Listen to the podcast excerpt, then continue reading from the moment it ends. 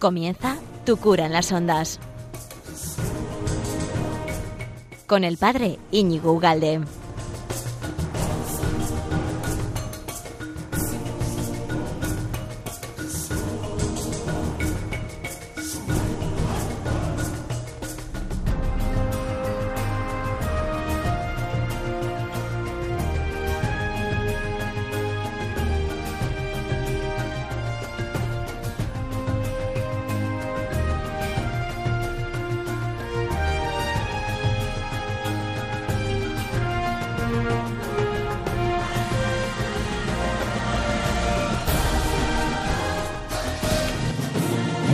Amigo de Radio María. Felicidades ante todo por estas fiestas que estamos celebrando el 26, 25 de diciembre. Hoy es 26, pero bueno, da igual, durante un montón de días vamos a seguir celebrando esta gran fiesta, la fiesta de la Navidad. Así que muchas felicidades.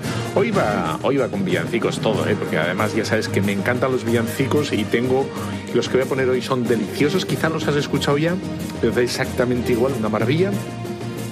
Bueno, y además tengo en las tres secciones, tengo para comentar un libro, eh, mejor dicho, una película y el libro, que ya lo he comentado alguna vez, pero bueno, eh, ya está la película fuera, ro- rondando por ahí, para que la veas. Luego un libro con, sobre una noticia quizá un poco negativa para estos días de Navidad, pero bueno, es urgente el tema y hay que tratar el tema de la eutanasia. Y luego una pequeña meditación sobre, sobre la Navidad. Esas tres secciones.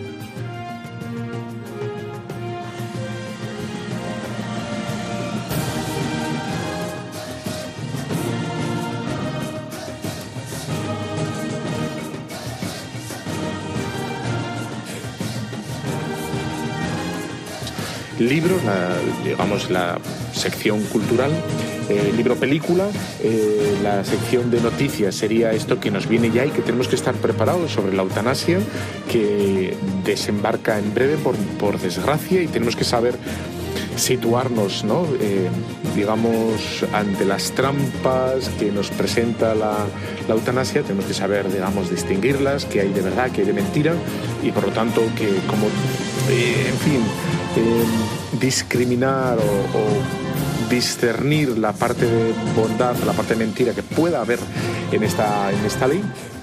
Y luego la última, pues es Navidad, pues una pequeña meditación, ¿verdad?, sobre el gran misterio de, de la Navidad. Por tanto, comenzamos este programa el 26 de diciembre del 2019 con una película que me parece que es súper recomendable, la recomiendo para todos, es muy navideña, que se llama eh, Invencible. Bueno, eh, he hablado alguna vez de esta película y, y, tengo que, lo primero que tengo que decirte, advertirte que hay dos películas que se titulan así, ¿vale? Eh, una sería Invencible del, del año 2014 que es de, bueno, dirigida por Angelina Jolie y que se titula así. Y entonces esta sería como la primera parte de la historia de Luis Zamperini. Y luego hay una segunda película del 2018, y esta es la que me interesa, la, bonita, digamos, eh, para Navidad, para que la veas con los tuyos, que se titula así también, Invencible, Unbroken, ¿no? Este, en inglés. Entonces, eh, la segunda, que es la que yo, de la que yo voy a hablar ahora, se titula eh, The Path eh, of Redemption, El Camino de la Redención. Ese ser, sería como el, subtítulo de la película, Unbroken. Entonces, eh, las dos películas, digamos, se complementan mutuamente. La primera, que es quizá la más famosa, que es la dirigida por Angelina Jolie, que es la mujer de Brad Pitt, o la ex, o lo que sea, me da igual, ¿no?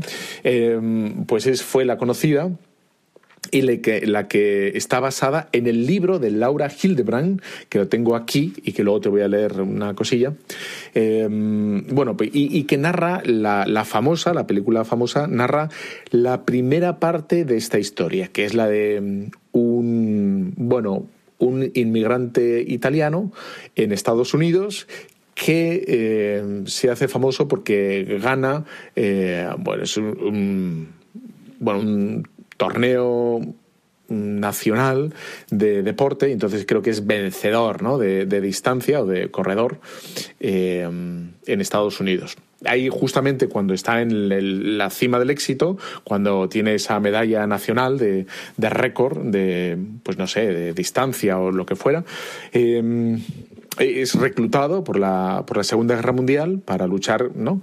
Y es cuando es apresado y, bueno, y entonces está eh, en manos de los japoneses que le hacen todo tipo de perrerías o gaterías o como se llama. Entonces narra, en la primera película, narra esta situación, ¿no? De, bueno, de cómo sobrevive 40 días en el Pacífico, que me parece, bueno, está en el libro, que lo tengo aquí en la mano, me pareció que lo refleja muy bien la angustia, ¿no? De, de, verse rodeado por los tiburones y bueno, la angustia de no saber si te van a descubrir, te van a encontrar, etcétera, ¿no? Bueno, en el Pacífico es descubierto por los japoneses, lo, el, el que pensaba que iba a ser eh, salvado pues precisamente es capturado por los japos, por los japoneses, y ahí es, bueno, pues vejado del todo y, lo pasa absolutamente mal en el campo de concentración japonés, ¿no? Bueno, ahí, hasta ahí la primera película la primera, la del 2014, que es como muy angustiosa, muy de supervivencia física, de supervivencia, digamos, eh, vamos a decir, el cuerpo, ¿no? de cómo sobrevive a la tensión, ya sea de, de no tener nada que comer y beber en, en esa barca, en el Pacífico, ¿no? Eh, una Zodiac, o también cómo sobrevive a, bueno, a todas las fechorías que le hace el Muchubiro Watanabe, que es el, le llamaban el pájaro, ¿no? Que es un, bueno, un oficial japonés que, que, bueno, como era famoso porque había ganado un torneo, bueno, esta, esta medalla nacional de, de velocidad o de distancia, no sé exactamente, el Zamperini, pues el, este, este soldado japonés como que la toma con él y le hace la vida imposible en el campo de concentración, ¿no? Bueno, eso es la primera parte de la película. Eh, la otra película, la que han, han, estrenado el 18 y es la que he visto y es la que te recomiendo, que se titula eh, Unbroken, The Path to the Redemption, eh, pues narra la, la, otra parte que me parece quizá más, más interesante a mí personalmente. No porque la otra no lo sea, sino porque, bueno, el camino es eh, apabullante. Y es, eh, recorre la segunda película, el bueno, cómo vuelve otra vez a su casa, ahí digamos parece que está pues recuperado, que bueno, pues que ha conseguido efectivamente salir del paso de lo que es el desastre de una guerra y, bueno, consigue, se casa, pero sin embargo, efectivamente, en esta segunda película se ve como el trauma de la posguerra, eh, pues no, no lo pasa, ¿no? Y, de hecho lo que hace es hundirle cada vez más en, bueno, en angustias, en terrores, en odios y en, bueno, todo tipo de, de vicios, ¿no? Sobre todo el alcohol, el alcoholismo, que no lo consigue superar, ¿no? Ahí tiene un papel muy importante su mujer, ¿no? Y no te voy a decir más, ¿no? Eh, o sí, bueno, te digo un poquito más. Eh, eh, hace ese recorrido, este el Zamperini, que se, titula, hoy se, se, apellida así el protagonista. Cómo hace ese recorrido espiritual, ese, ese recorrido vital hasta, hasta entender lo que tiene que hacer, ¿no? Y una de las cosas que tiene que hacer es precisamente perdonar, ¿no? A, pero eso, eso pasa, el, poder perdonar al pájaro, que así se llamaba el, el Musubiro Watanabe, que es el, bueno, pues este soldado japonés, eh, bueno, pues tiene que hacer, claro, con una fuerza muy especial, que es la fuerza es Dios. Es con un encuentro con Dios cuando él, bueno, pues se, se faja con la idea esta de que tiene que perdonar a, bueno, pues a este que le ha hecho tantas perrerías, ¿no? Bueno, pues me parece que es una película muy navideña porque, porque se ve la parte positiva, ¿no? ¿no? No se ve tanto, digamos, como el hombre está eh, enganchado en el alcohol, en la depresión, en, en, los fármacos, sino la lucha, ¿no? Y el, cómo colabora la mujer con, con él en, buscar alivio en Dios, en buscar alivio en el perdón. ¿no? Y de hecho tengo aquí en el libro, porque me lo leí y me encantó, por eso he visto la segunda película, no por famosa, sino porque había leído la el libro y quería ver, ver cómo lo habían tratado. En esta segunda parte de esta segunda película, la del 2018, me parece que lo trata bastante bien. Entonces, eh, te voy a leer una de las cartas que escribe... Eh, bueno, más o menos en los años 50, si no me equivoco, ¿no?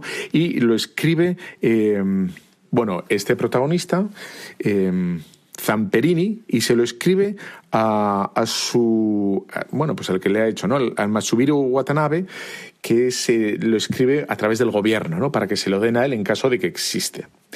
Eh, es muy interesante porque Zamperini va, incluso va físicamente a, eh, Japón. Eh, lo que sí que es verdad que antes de, ir a Jacob, a Jacob, no, no sé por qué digo Jacob, es Japón. no sé, va a Japón. Bueno, pues antes de eso escribe esta carta y te la leo porque me parece que después de todo lo que pasa, en la cual esta segunda película no, no hace, bueno, no se recrea mucho en estas angustias, ¿no? Pero quedan bastante claras, ¿no? palmarias, la angustia de este hombre. Y escribe esto a su, a su captor. Y, a su, bueno, el que le ha hecho todas estas cosas. Dice así, es una, carta manuscrita de Luis Zamperini ¿eh? a, a este japonés. dice, como resultado de mi experiencia como prisionero de guerra, bajo su injustificado e irracional castigo, mi vida de posguerra se convirtió en una pesadilla no fue tanto debido al dolor y al sufrimiento físico, sino debido a la tensión y a la humillación. Yo llegué a odiarlo con sed de venganza. Bajo su autoridad, mis derechos, no solo como prisionero de guerra, sino como ser humano, me fueron arrancados. Fue difícil mantener la dignidad suficiente y la esperanza para poder, vivir hasta el final de la guerra. Las pesadillas hicieron que mi vida se derrumbara. Pero gracias a una confrontación con Dios por medio de un evangelista, entregué mi vida a Cristo. El amor reemplazó, reemplazó el odio que sentía por usted. Y Cristo me dijo, perdona a tus enemigos, yo era por ellos. Como usted probablemente sabe, regresé a Japón en 1952 y se me permitió dirigirme a todos los criminales de guerra en la prisión de Sugamo, entonces pregunté por usted y se me dijo que probablemente usted se había realizado el Arakiri, lo que fue muy triste de escuchar. En ese momento, al igual que los demás, también lo perdoné y ahora esperaría que también se convirtiera en cristiano. Luis Zamperini. ¿No? Bueno, pues eh, me parece que es de una talla espiritual gigantesca, sobre todo cuando estamos eh, demasiado acostumbrados a una mm, mediocridad, ¿no? En tantas noticias, en modos de tratar tantos temas, en los medios de comunicación tan rastreros o, unas miras tan, tan insuficientes que me parece que bueno, que recordar que hay gente que lo ha hecho ya en situaciones absolutamente extremas, pues me parece que es digno de recordar eh, y de remarcar y de subrayar y de fluorescentezar todos los días de nuestra vida, ¿no? estas noticias tan grandes. Bueno, pues aquí, hasta aquí nuestra primera sección de este, esta película, Unbroken, Path to, eh, to the Redemption. Y enseguida viene la segunda sección, con estas noticias de actualidad, que hablaremos un poquito sobre, aunque no apetece mucho porque estamos en Navidad, sobre la eutanasia. Vamos allá.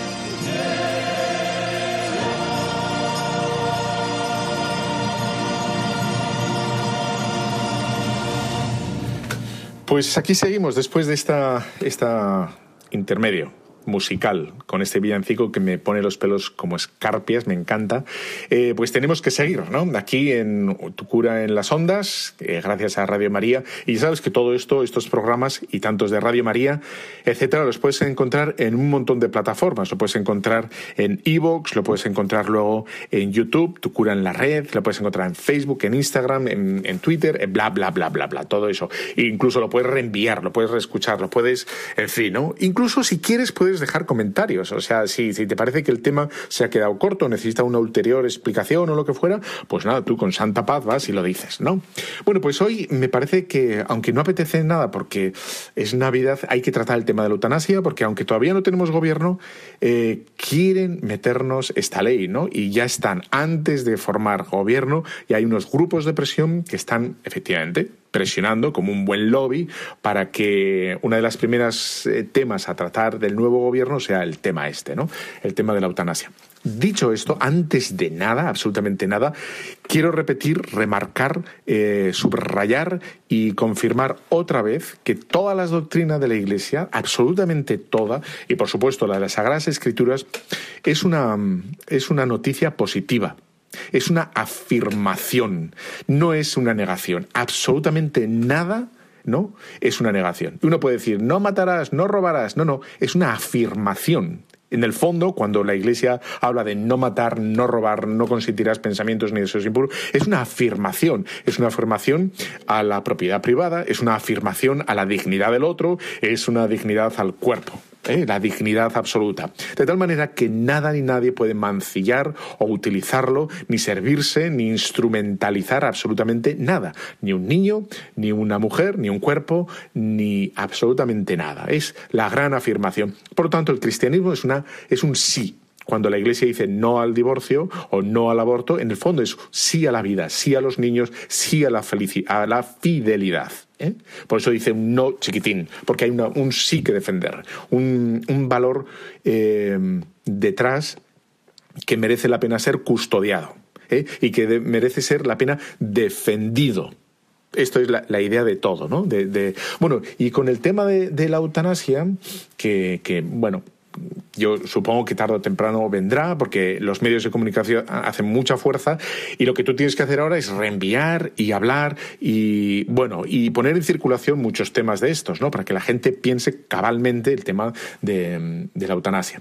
Bueno, por tanto, tenemos que decir una de las cosas, quería empezar diciendo lo que es eh, la eutanasia y lo que no es la eutanasia. La eutanasia es querer eh, la muerte directa del paciente buscar de forma directa la muerte del enfermo, ¿eh? que es distinto, es muy distinto a buscar la curación de la enfermedad, aunque eso lleve consigo digamos, eh, un deterioro o un acortar la esperanza de vida del sujeto. ¿Eh?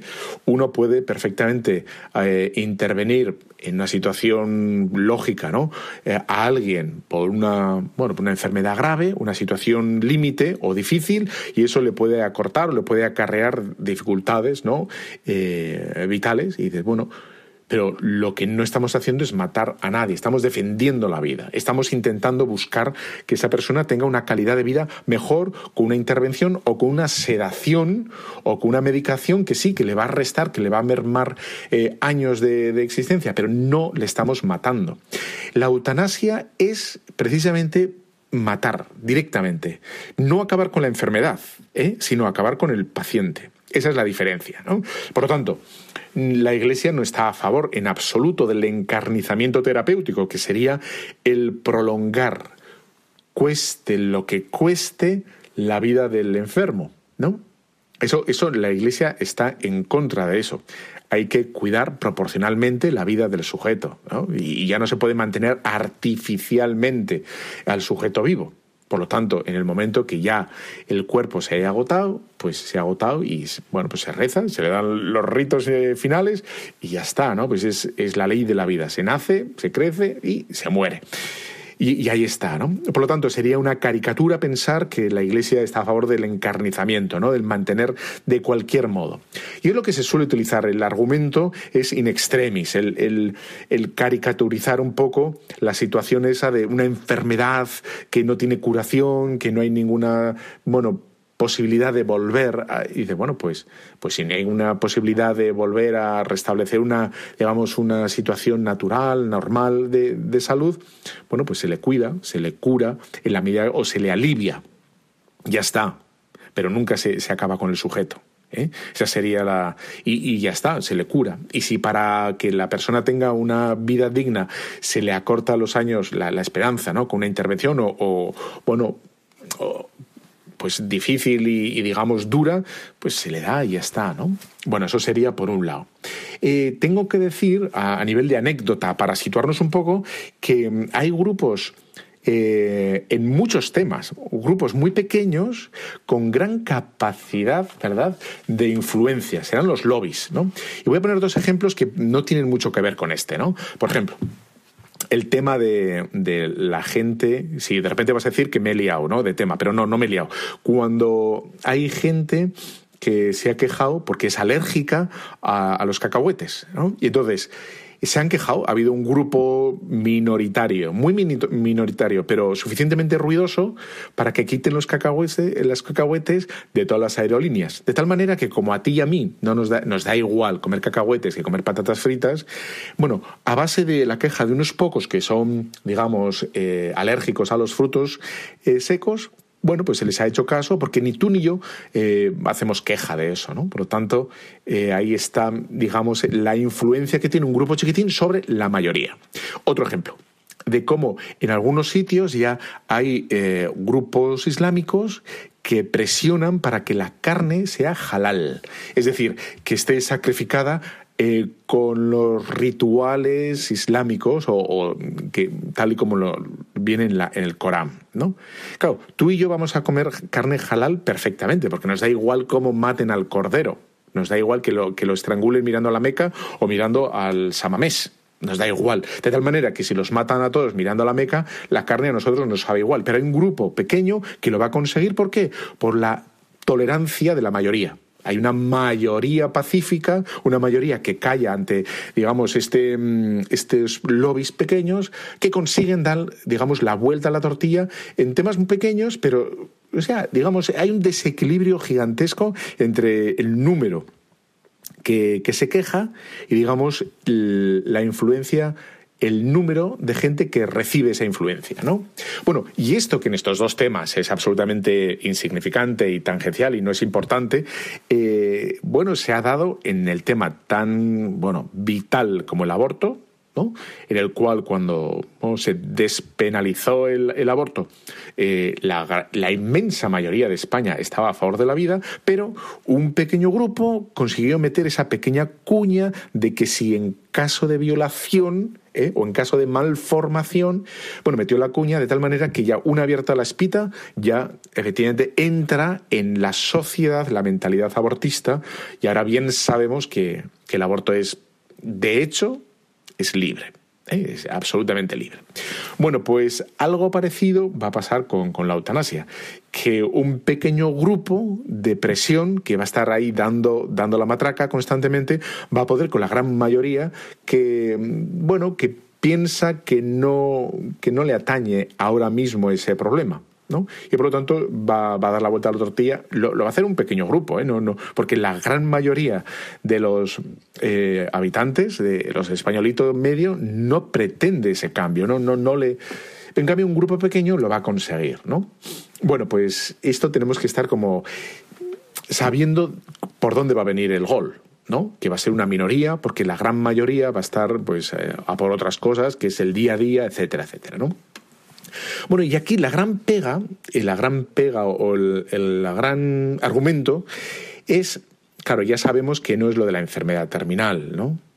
Porque para una enfermedad terminal hay un montón, gracias a Dios, de situaciones y de remedios y de medicinas que, bueno, que solventan esa angustia y, que se puede paliar bastante bien, ¿no? En un porcentaje altísimo. Por lo tanto, no es una situación eh, relevante numéricamente, ¿eh? no, no, no, necesitaría una ley eh, esta, esta, gente que, que está en una situación límite, sino que hay un argumento en el cual la gente calla.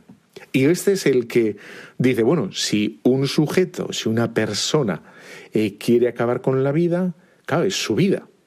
Y por tanto tendría derecho a querer acabar con su vida ahora nos dicen, la ley nos va a decir que solo puede decidirlo si está en una situación eh, de dolor, ¿no? Vale. De, dolor incurable o irreversible. Pero lo que sabemos es que la ley va a ir cambiando y va progresivamente a ir alcanzando nuevos terrenos. Y nos va a decir, como ha pasado en Holanda, por ejemplo, eh, que, bueno, podrán demandar la eutanasia no solo los que estén enfermos físicamente, sino los que tengan o sufran una angustia vital, ¿no? O una depresión eh, insuperable. De tal manera que el campo, el terreno se irá ampliando hasta tener, tendremos que admitir que una persona que demande porque sí, porque lo quiera, ¿eh? la eutanasia, pues tendremos que decirle que sí, porque el argumento máximo es el de eh, si lo pide, lo quiere, es su vida, por lo tanto hay que dárselo porque es, tiene derecho ¿no? a hacer con su vida lo que quiera. Bueno, y aquí es donde sale el libro que, que me he leído hace poquito, que se titula así, Hablemos del suicidio, pautas y reflexiones para abordar este problema en los medios, por Gabriel González Ortiz. Bueno, y de este libro que, bueno, habla sobre todo de cómo se trata, cómo tratar el tema del suicidio ¿no? en, los medios de comunicación, eh, bueno, me parece interesante una serie de cosas, ¿no? Eh, y voy a, no, no, voy a ahondar mucho en el libro, pero hay dos temas que, que te los traigo, los brindo para que, bueno, si quieres coger el libro, pues lo coges. Pero entonces dice cómo, eh, de hecho, se sabe perfectamente que el, impacto que tiene el modo de tratar el suicidio en los medios de comunicación. Y pone varios ejemplos. Pone, eh, pone el ejemplo de Marilyn Monroe, de cómo después de que muriera Marilyn Monroe eh, se dispararon un 12%, es decir, 303 casos en un mes de gente, de, sobre todo de mujeres, que se suicidaron como Marilyn Monroe como Marilyn Monroe. Es decir, que de hecho, por lo que sea, ahora no vamos a entrar en el motivo, ¿no? Pero que tiene un impacto, un influjo, o sea, de un, bueno, una imitación en la sociedad paradójico, ¿no? Uno puede decir, ¿cómo puede ser esto imitable? Pues lo es, ¿no? Y, te voy a decir luego por qué. Eh, y luego pone un ejemplo mucho más reciente de Robin Williams, ¿no? Sabes, ese actor que es, bueno, conocido por todos, yo creo, ¿no? La, la más conocida quizá es la de mm, el Club de los Poetas Muertos, ¿eh? fui al monte, eh, negra intensidad, descubrí un río que llegaba al mar, fui al monte, negra intensidad, al bosque creo que era, eh, negra intensidad, descubrí un río, bueno, eso es lo que cantaba en la película, a mí me gustó bastante, ¿no? Carpe diem, aprovecha el momento, etcétera, etcétera. Bueno, esa película, La señorita Fire, es un cómico, etcétera, ¿no? Bueno, pues este, este actor Robin Williams, que, falleció hace un, año o dos años, algo así, ¿no? Eh, bueno, se quitó la vida ahorcándose. Bueno, pues para que veas el impacto que tiene estas cosas, que mm, el número de ahorcados en Estados Unidos subió un 32%. ¿eh? Un 32% eh, por cómo se dio la noticia. Y estamos ahora hablando de, una noticia. es decir, ¿cómo puede ser que la noticia de un suicidio genere más suicidio. Bueno, es que lo es, ya ves, es un dato objetivo. Y cómo el, despenalizar la eutanasia lo que va a hacer es generar más eutanasia. Eh, y lo que único que tenemos que decir nosotros es que es un, es un error craso, ¿no? Absoluto. Entonces, él dice el por qué pasa esto. El, profesor o el escritor o el Gabriel, y yo creo que es periodista. A ver si pone aquí algo. Gabriel González ta, es periodista. Eso entonces, el periodista, ¿no? Y de por qué pasa esto. Bueno, y el motivo de por qué aumentan eh, bueno, los suicidios después es porque en las noticias, cuando se habla de esta gente, por ejemplo, Robin Williams o de Marilyn Monroe, eh, no sé si queriendo o sin querer, yo quiero pensar que sin querer, hablan del suicidio como una solución a unos males. Y sin querer, el periodista transmite que la única salida posible, en este caso, de Marilyn Monroe, o en este caso de Robin Williams, era el, suicidio. Es decir, que las vidas que llevaban eran tan absolutamente desastrosas, o unas enfermedades tan angustiosas, unas situaciones vitales tan duras, que todo le lleva a suicidarse como una solución eh, cabal. ¿no? La solución lógica sería el suicidio. Por lo tanto, el suicidio ya no sería eh, un error y algo a evitar, sino precisamente es presentado como una, vía de escape. Y ahí está precisamente el error, que es lo que hace y, eh, va a repetir la eutanasia. El pensar que la eutanasia es la salida. Y hay un, bueno, trata también tema, un tema súper curioso, e interesantísimo. Porque ya sabes que, bueno, uno de los puentes más famosos del mundo, el Golden Gate, ahí en San Francisco, eh, tiene el triste récord de que se lanzan desde él eh, un hombre, un, suicida, cada 15 días. Bueno, entonces cada 15 días alguien se tira desde ese puente. De tal manera que, bueno, un americano lo que hizo fue poner cámaras de televisión allá, ¿no? Y entonces ha estado grabando, grabando, grabando y, viendo los comportamientos y haciendo un documental de este, de este tema, ¿no? Y yo creo que podéis encontrar algo en YouTube sobre este, este vídeo. No, no, no es acaba bien, ¿eh? ya vas a ver, ya no te agobies porque es, tiene su parte esperanzada o esperanzadora. Bueno, pues este vídeo lo que hace es recoger bueno, un montón de, intentonas que, claro, la gran mayoría de gente eh, bueno, fallece, ¿no? Porque es, bueno, es un, golpe casi, casi mortal. Excepto, excepto un porcentaje mínimo de supervivientes que, bueno, pues que efectivamente han, han, han saltado han sobrevivido y efectivamente después de ingresarlos y curarles, etcétera, han contado su experiencia. Entonces, este hombre que ponía las cámaras, detectaba a la persona, lo seguía, le seguía el rastro y conseguía, al cabo de muchos meses, hacer una entrevista con él, ¿no? Con el suicida. Entonces, dice este hombre de este estudio que ha hecho, es que de los, de los que han eh, sobrevivido de saltar el Golden Gate contaban lo siguiente, que esto es esto me parece absolutamente que hay que repartir, decirlo, comunicarlo y, darlo a, saber, ¿no? A comunicar por todo el mundo. Y es que el 100% de los que saltaron del Golden Gate, el 100% de los que sobrevivieron se arrepintieron en el momento 0,1 es decir, ellos cuentan, todos cuentan que en el momento en el que dejaron de sentir en sus pies el puente y ya estaban en el aire y que ya no había, por tanto, vuelta atrás, en ese mismo momento se arrepintieron. Esto me parece muy interesante decir, que hay que decirlo, para decir que efectivamente la naturaleza humana está hecha para vivir. ¿eh? No para estar angustiada. Y por lo tanto, lo que necesita la naturaleza humana son soluciones. ¿eh?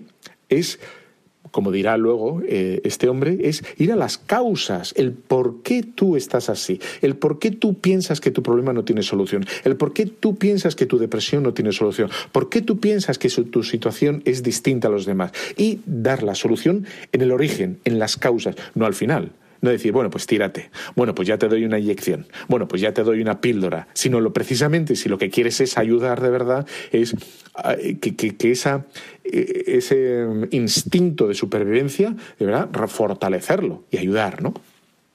Y acaba este documental diciendo que de todos los supervivientes del, bueno, que se han tirado del Golden Gate, absolutamente de todos, dice que ninguno, absolutamente ninguno, ha intentado eh, volver a repetir la, experiencia. ha vuelto a intentar eh, suicidarse.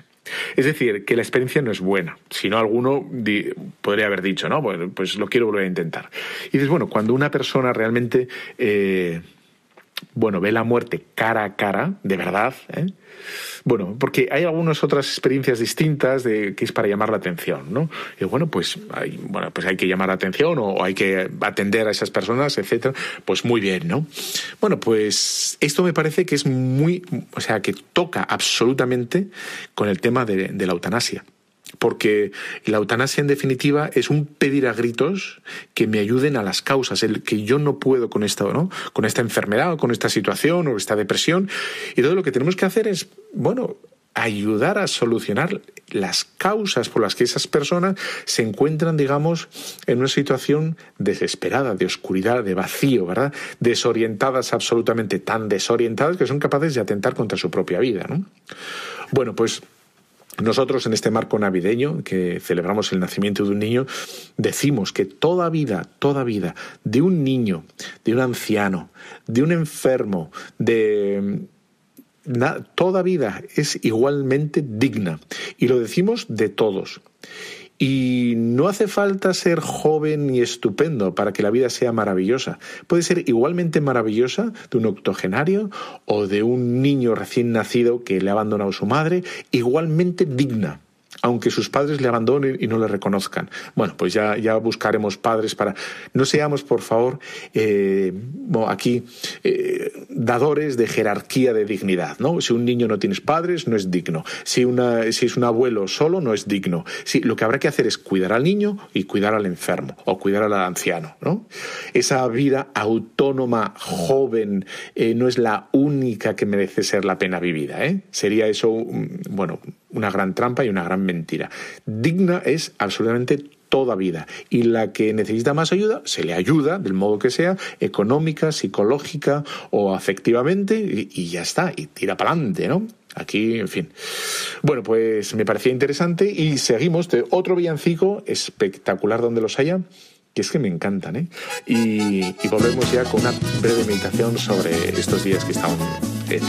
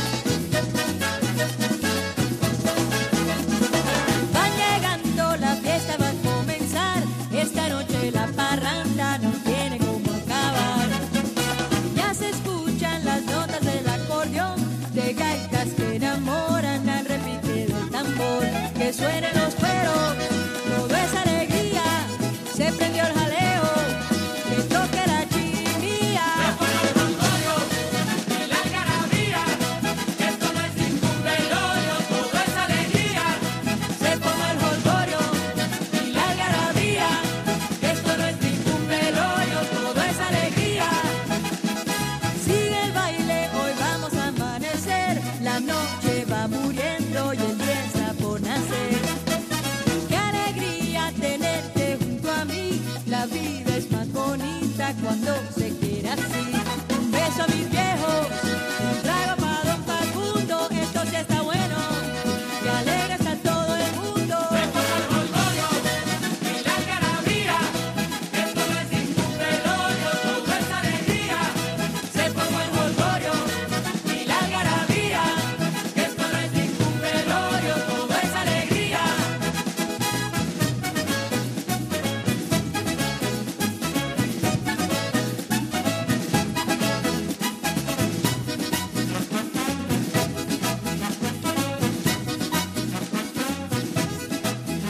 pues ya estamos de vuelta después de este villancico y recordar, bueno, tienes que cantar muchos villancicos que son preciosos. Elige los que más te gusten, pero estos días es para cantar muchos villancicos.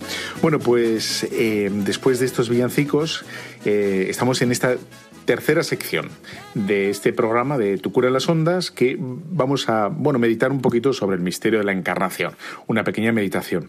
Ya sabes que todo este, el programa lo encuentras luego alojado en la página web de Radio María, ¿no? En el programa Tu cura en las ondas y luego lo puedes encontrar también ahí esparcido en internet, en Tu cura en la red. Aquí cambio de nombre y Tu cura en la red y lo tengo en Facebook, en Instagram, eh, Pater Ugalde, en Twitter, eh, bueno, en todas partes, en Evox, bla, bla, bla, bla, bla. Bien, pues entonces vamos a ver que eh, voy a leer dos pasajes de Lucas 2, 8 eh, y luego el prólogo de, San Juan, que son una preciosidad. Y, voy a intentar, bueno, rezar un poquito en voz alta contigo y, y bueno, intentar como vivir mejor bueno, mientras escuchas esto y rezar un poquito mejor en estas Navidades. Que ya sé que rezas, pero bueno, siempre viene bien intentar mejorar. Y dice así Lucas 2.8. Había unos pastores por aquellos contornos que dormían al raso y vigilaban por turno su rebaño durante la noche. De improviso, un ángel del Señor se les presentó y la gloria del Señor los rodeó de su luz. Y se llenaron de un gran temor. El ángel les dijo, No temáis, mirad, vengo a anunciaros una gran alegría, que lo será para todo el pueblo. Hoy os ha nacido en la ciudad de David el Salvador, que es Cristo el Señor. Y esto os servirá de señal. Encontraréis a un niño envuelto en pañales, reclinado en un pesebre. De pronto apareció junto al ángel una muchedumbre de la milicia celestial que alababa a Dios diciendo, Gloria a Dios en las alturas y paz en la tierra a los hombres en los que Él se complace. Cuando los ángeles le dejaron marchándose hacia el cielo, los pastores se decían unos a otros, Vayamos a Belén para ver esto que ha ocurrido y lo que el Señor nos ha manifestado. Y fueron presurosos y encontraron a María y a José y al niño reclinado en un pesebre. Al verlo reconocieron las cosas que se había dicho el ángel sobre el niño. Y todos los que lo oyeron se maravillaron de cuanto los pastores les habían dicho. Y María guardaba todas estas cosas ponderándolas en su corazón. Y los pastores regresaron glorificando y alabando a Dios por todo lo que habían visto y oído según les fue dicho. Bueno, este es el, este primer pasaje de la adoración de los pastores que me pareció una delicia. Y, y bueno, lo primero quería como comentar varias cosillas de este pasaje y es como entran en presencia también los ángeles eh, a los pastores, también se nos dirá ¿no? que el ángel entra en la presencia de la Virgen María. Y lo primero que quiero eh, como decir es, es como nosotros los, bueno, tú y yo, estamos rodeados de ángeles, estamos custodiados con los ángeles, custodiados en el mejor. Hay gente que se puede sentir vigilada. No, no, no, no es eso. ¿no? realmente los ángeles nos, nos rodean, nos acompañan, nos guían y nos ayudan. Aquí lo que podemos ver es cómo hay como se corre la cortina esa que separa lo trascendente de lo natural y se les es permitido aquí a los pastores y luego a la Virgen María ver lo que, lo que nuestros ojos de carne no ven. Sí, sí lo ven nuestros ojos de la fe, ¿eh? nuestra alma reconoce la existencia de los ángeles y cómo, como veis, ¿no? Eh, dicen siempre, no temáis, no temáis. A la Virgen María también le dirá, no, temáis, no temáis. Y, cómo quieren colaborar con nosotros de verdad. Y que tengas esa, bueno, esa confianza, esa naturalidad con, con, todos los, con tu ángel custodio, con los grandes arcángeles, ¿no? San Gabriel, San Miguel. San Rafael y pedirle cosas grandes, ¿no? Decir, mira, San Miguel, tú has derrotado a Satanás, por favor, échanos un capote ya, ¿no? Y, mata esto que, bueno, que esta, esta agonía se está alargando demasiado, ¿no? Y, bueno, pues tenemos que, como vemos aquí, ¿eh? eh estamos rodeados de ángeles y como los pastores al principio les sorprende e incluso se llenan de temor, pero esas primeras palabras que son como una constante del Evangelio, ¿no? que es una buena nueva. No temas, no temas a Dios, no tengas miedo. Aquellas palabras de Juan Pablo II, no tengáis miedo, ¿no? abrir las puertas a Cristo. Que muchas veces tenemos miedo a Dios, ¿no? sus exigencias, sus peticiones, a si vamos a poder, si vamos a saber, si, si es una cosa nuestra, si... Bueno, ser generoso, ser generoso con las cosas de Dios y, y ahí está, ¿no? Y luego la otra, quería otras dos ideas, eh, quería como subrayar con, contigo este día de Navidad, este 26 de diciembre, como eh, el ángel, fíjate lo que le dice, ¿no? Una, esta, esta señal os servirá. Y dice, encontraréis a un niño envuelto en pañales y reclinado en un pesebre. Eso es lo que le anuncia el ángel a los pastores.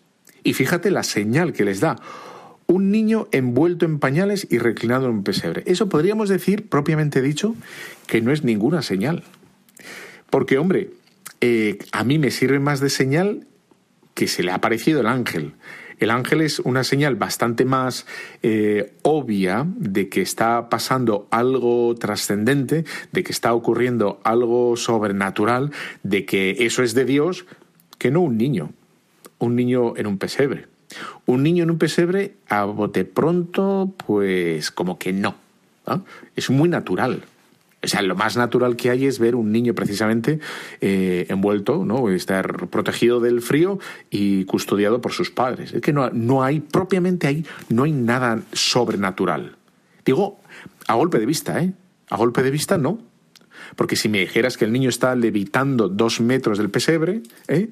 o la Virgen María está en un momento de transverberación y está también levitando, etcétera, o San José está transfigurado, pero es que no, lo único que, que se les dice es vais a ver un niño envuelto en pañales y reclinar un pesebre. Esa es la señal. Y dices, bueno, y aquí, de aquí salen como muchas consideraciones, ¿no? Que nosotros tantas veces pedimos a Dios señales con mayúsculas, ¿no? Señor, dame una señal. Y estamos buscando algo, eh, algo extraordinario. Estamos buscando que el Señor eh, mueva el cenicero, eh, la imagen que tenemos del Sagrado Corazón nos guiñe, o, o yo qué sé, ¿no? Y dices, bueno, pues en principio lo que se les prometió a los pastores no Nada de eso, absolutamente nada extraordinario, ¿no? Y sin embargo van, van allá y, cuando lo ven, dice ¿eh? que, van allá, lo, reconocen y se van. ¿Y cuál es la señal? Que se marcharon y, les dejaron profunda alegría en el corazón. Y, se fueron glorificando y alabando. Es decir, que cuando obedecen y ven las cosas, hay un algo interior que corresponde, que, que casa, que encaja en este, en este sobrenatural o en esto aparentemente tan natural ¿eh? y, y, que da sentido a lo que aparentemente desde fuera es una cosa muy natural, muy normal. Es decir, que hay una vivencia interior de alegría y de gozo que hace precisamente que esa señal externa, aparentemente imperceptible para los ojos que no tienen fe, se convierta para los ojos que tienen fe en la señal. Y, me acordaba, entre otras cosas, también de, la Eucaristía, como para nosotros es prenda y signo de, de nuestra fe. ¿Y cuánta gente no ve nada en la Eucaristía? Por lo que sea, ahora no nos vamos a meter ahí, ¿no? Y a nosotros, pues la Eucaristía, aunque vemos una serie de, una concatenación de oraciones y de gestos, etcétera, cuánta alegría nos da porque lo vemos no con los ojos de la carne, sino hacemos como los pastores, vemos con los ojos de la fe, vemos con los ojos del alma y vemos algo que, que la gran mayoría de la gente, quizá con culpa, quizás sin culpa, no lo sé, pero la mayoría de la gente no lo ve. ¿eh? No lo ve, está ciega. Y, se pierde, por tanto, lo más importante, lo más bonito, que es esta, este volverse, dice el San Lucas, ¿no?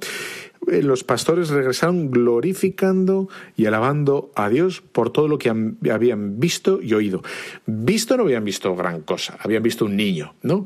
Y oído sí, oído, eh, habían visto que esa era la señal. ¿no?